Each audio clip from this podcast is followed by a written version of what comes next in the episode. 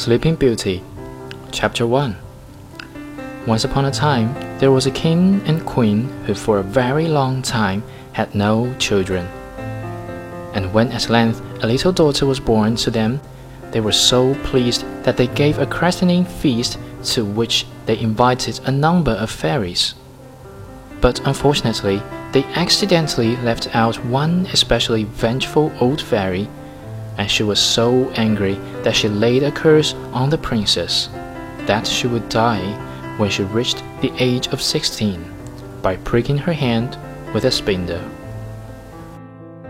All the other fairies present, except one, had already given the princess their beautiful gifts, and this last one said she could not prevent part of the wicked wish coming true.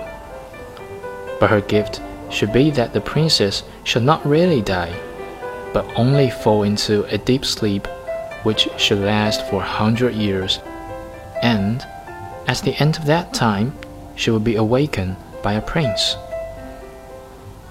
For a time, the royal family lived in happiness, and the daughter grew into an intelligent and charming young woman, whose kindness was known and admired throughout the kingdom.